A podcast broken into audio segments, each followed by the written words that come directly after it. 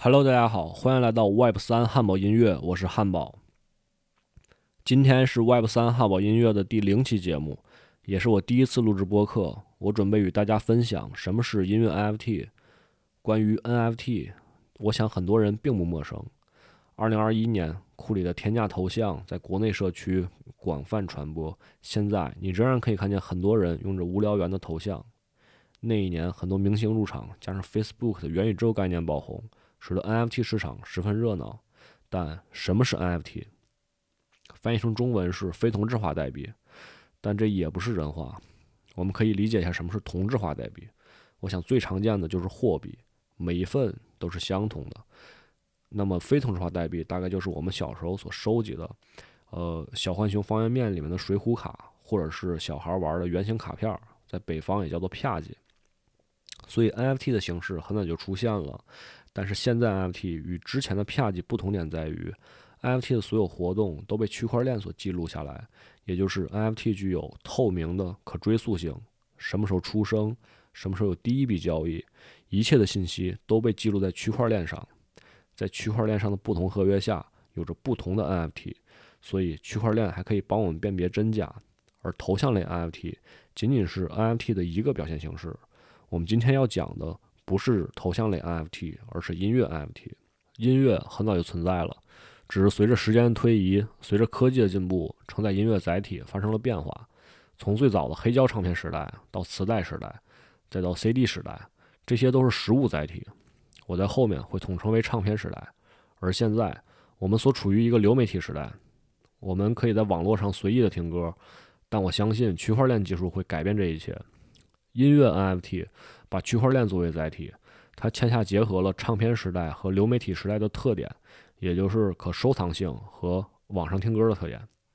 当处于唱片时代时，音乐不具备可收藏性，因为那时人们买唱片就是为了在家听歌。可当时间来到流媒体时代，唱片时代的产物就会产生了新的特性，唱片变为了收藏品，而不仅仅是在家放歌。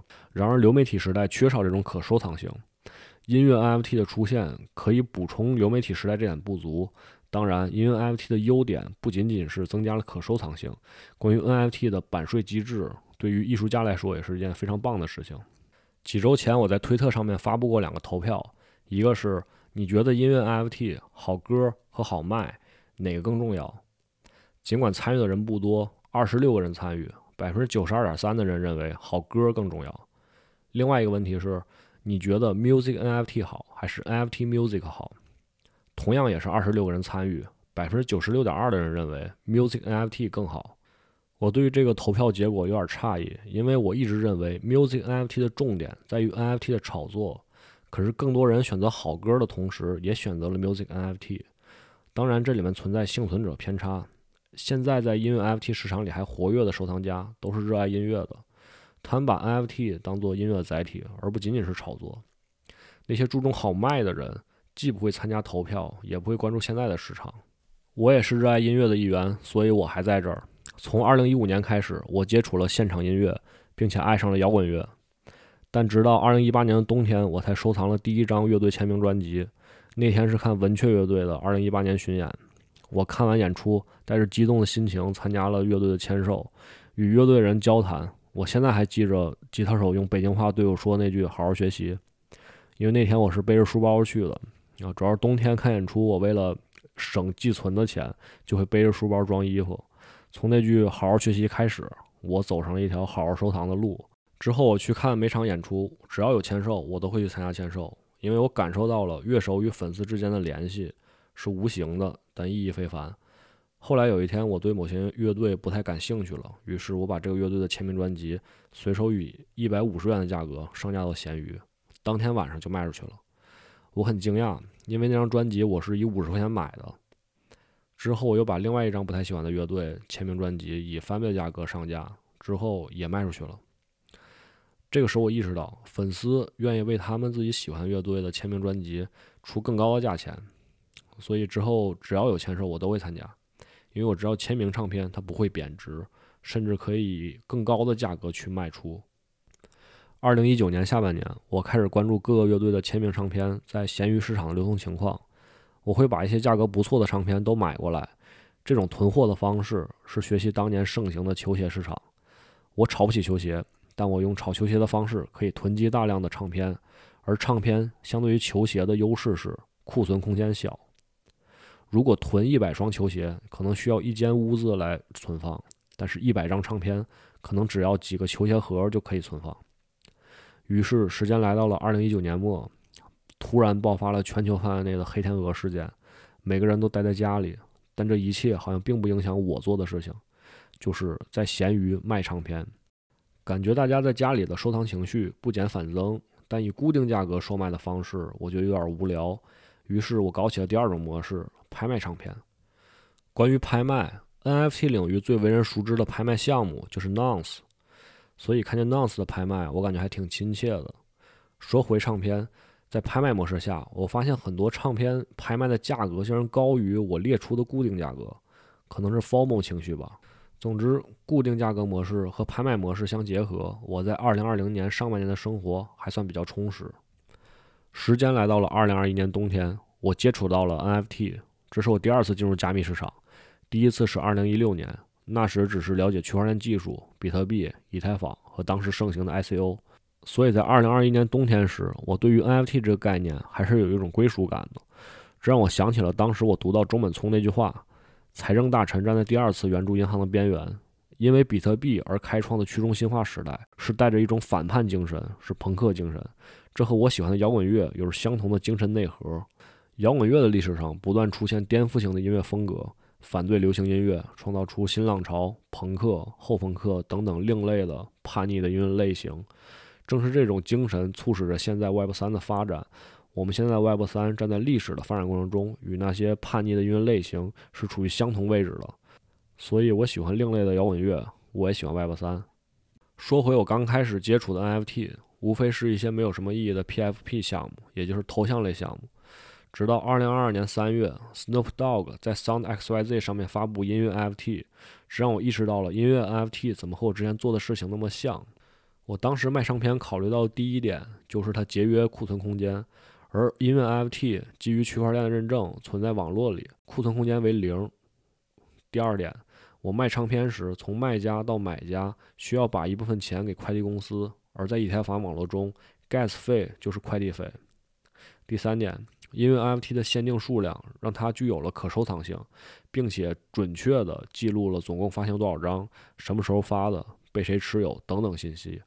因为 NFT 就是把唱片时代的可收藏性添加到流媒体时代上面，这种模式简直是现在最完美的收藏应用。这些都是由于音乐本身的唱片收藏习惯而定义的，这是不可否认的。现在唱片交易平台 Discos 上面仍然有着大量的唱片交易。前面我提到了我在演出后与乐队交谈的场景，这种场景是一种建立粉丝与艺术家之间的桥梁，而现在音乐 NFT 更容易实现这一场景。你购买了音乐 NFT 之后，你可以通过某些认证机制加入到艺术家的 Telegram 私人群聊，在那里一共也就十几、二十几个人加入，你可以与你喜欢的艺术家畅聊，甚至语音通话和视频通话。我之前也参加过一些 PFP 社区，很多社区为了项目的赋能，会推出一些无聊的奖励。可音乐领域不同，艺术家可以为收藏者提供免费的演出入场券，赠送收藏者唱片、演出周边、贴纸等等。这些东西与音乐人结合，简直是顺理成章的。你甚至不用特意去讨好收藏者，因为音乐本身就是收藏者想要的。拿我自己举例，我与美国音乐人米哈就有一段很好的连接。我很喜欢米哈的歌，但我并不知道他已经是一个很有名气的艺术家了。我甚至不知道他的名字怎么读，因为是西班牙语。我一直把他叫做米加，但是在 Telegram 交流过程当中，他让我给他发十秒的录音。于是第二天，他把我的录音和他最火的歌 remix 了，并且以零点零五预售、零点一公售，通过 Sound 上面协议，米哈与我每人分得百分之五十的收益。总共有五十个版本被 mint。总销售额为二点四五以太坊。值得一提的是，在没售罄前，Miha 给 Vitalik 空投了一个版本。在售罄时，Vitalik 幸运地成为了金蛋。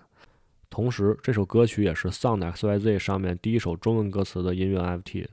说到金蛋，我们现在聊聊什么是金蛋。在音乐 NFT 龙头平台 Sound XYZ 上面有一个金蛋机制。在售罄前，音乐 NFT 的每个 NFT 封面和音乐内容都是一样的，只是编号不同。这与传统的唱片行业相一致。不同点是，当售罄时，会由区块链随机选一个编号作为金蛋，金蛋的封面会与其他封面不同，也就是独一无二的音乐 FT。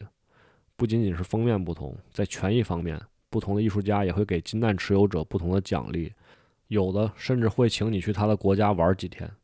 Snoop Dogg 最近在 Sound XYZ 上面发布了音乐 FT 的金蛋权益是：当销售额达到四万两千时，金蛋持有者去 Snoop Dogg 家里面领取一台老爷车。而可惜的是，销量仅仅为一万零四百九十八。有人会问，版权是收藏家获得吗？在 Sound XYZ 上面，你完全可以把它理解成为现在的唱片。你收藏了唱片，但你并不拥有这首歌的版权，你拥有的只是这个唱片的所有权而已。这张唱片的价值在于它的限量，这张专辑的好听。当然，有的艺术家会说明这首歌曲是 CC 零的，那么版权也就不存在了。有人说版权会阻碍音乐 NFT 的发展，在我看来并不会，因为我所作为音乐 NFT 的收藏家，并没有想获得版权，我只想获得稀有的唱片。同时，你还可以与音乐人产生更多的联系，而不仅仅是唱片。谈到版权，音乐 NFT 的版权一般情况下是属于音乐人自己的。而借助 NFT 的特质，在之后的转卖过程中，音乐人永远可以获得成交价百分之十的版税。这种模式对于音乐人来说，可以用瓜子二手车的广告词，没有中间商赚差价。也就是传统模式下，音乐人所属的公司会拿走音乐人更多的利益，而现在音乐 NFT 的模式可以避免更多的中间机构拿走更多的利益。当然，我所接触的都是非版权类的音乐 NFT。也有一些音乐 NFT 是关于版权的售卖，但关于版权涉及到很多法律层面上的问题，因为通过区块链分配版权是一种很新的模式，所以关于版权类音乐 FT 和音乐 NFT 版权的事情，如果有朋友有更多的见解，可以与我联系。到今天为止，我专注于音乐 NFT 市场有一年的时间了，经历过繁荣、衰退、萧条，或许之后是复兴，毕竟经济周期是这个规律。我不是什么专业人士，我只是普通人，热爱音乐，热爱区块链技术，希望通过播客的形式与更多喜欢音乐、喜欢 Web 三的朋友一起交流讨论。如果你愿意的话，任何人有任何想法都可以与我联系，我们一起做这档节目。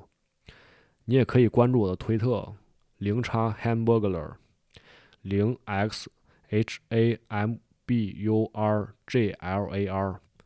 我平时会在 Mirror 上面写一些文字的观点，你也可以添加我的微信 hamburger 下划线 H A M B U R G L A R 下划线，我们一起探讨更多有趣的事情。每一期节目我都会发布在区块链上，以 Podcast NFT 的形式出现。如果你想收藏，可以在我的推特找到连接。本节目所提及的所有内容均为个人分享，不构成投资建议。我们下次见。My name is Hamburglar。大家好，我是汉堡小偷。Hello。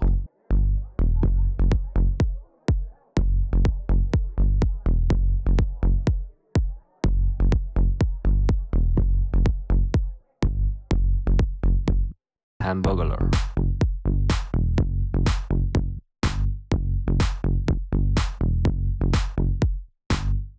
这是一条关于 Maja 的语音。This is a voice about Maja.